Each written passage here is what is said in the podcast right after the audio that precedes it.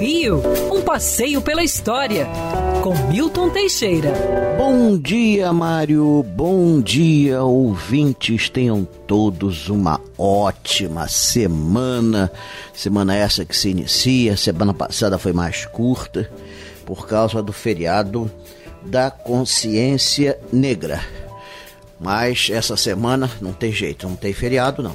Mas ontem, domingo, né, ocorreu jubileu de um episódio muito importante. Apesar de ter ocorrido ontem, eu vou lembrar dele hoje, porque isso fez parte importante da nossa história e tem muito a ver com o que houve na sexta-feira, o Dia da Consciência Negra. Dia 22 de novembro de 1910, há 110 anos, começava a maior revolta na Marinha Brasileira, na Baía de Guanabara, a Revolta da Chibata. O episódio é complicado, eu vou resumir aqui. Nós tínhamos, em 1910, uma das mais poderosas marinhas do mundo.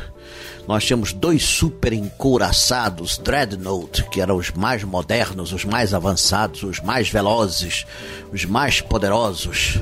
Dois navios encouraçados, o São Paulo e o Minas Gerais. Tínhamos dois cruzadores, Bahia, Rio Grande do Sul, nove contra-torpedeiros e estávamos para começar até a primeira frota de submarinos. Pois é, era uma marinha poderosa, foi toda encomendada na Inglaterra pelo almirante Alexandrino de Alencar.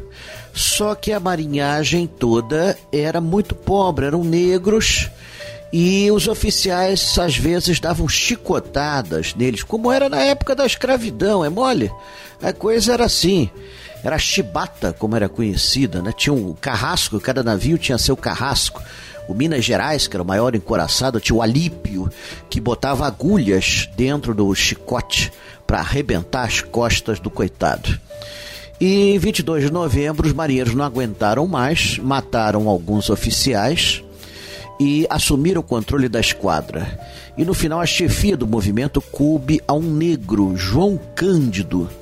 Esse João Cândido, é, ele chefiou a esquadra, atirou sobre a cidade, atirou em pontos específicos, é, exigiu que o governo é, revogasse a chibata e melhorasse o tratamento aos marinheiros. E depois de alguns dias ele conseguiu tudo conseguiu tudo. O, a chibata foi abolida de vez na Marinha Brasileira, os marinheiros ganharam novo status, mas ficou marcado o episódio deles terem matado alguns oficiais e de terem atirado na cidade. Algumas semanas depois, João Cândido e um grupo de marinheiros foi preso, ah, meio na meio na, na traição na Ilha das Cobras, e quase todos foram mortos. Só João Cândido sobreviveu ah, basta dizer que jogavam cal né, na, na cela para que as pessoas morressem sufocadas. E ficou o episódio conhecido, a Revolta da Chibata, foi a maior revolta de uma marinha de guerra moderna.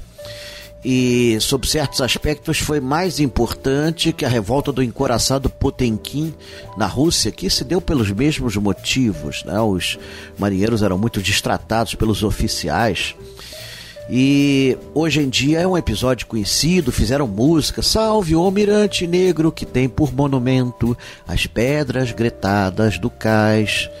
E tem um monumento a ele ali na Praça 15 de Novembro, um monumento a João Cândido. E a história ficou, né? João Cândido faleceu em 1969 completamente esquecido, mas a revolta da chibata entrou para a história. Hoje existem muitos livros sobre o assunto e já até já foi feita uma novela sobre isso.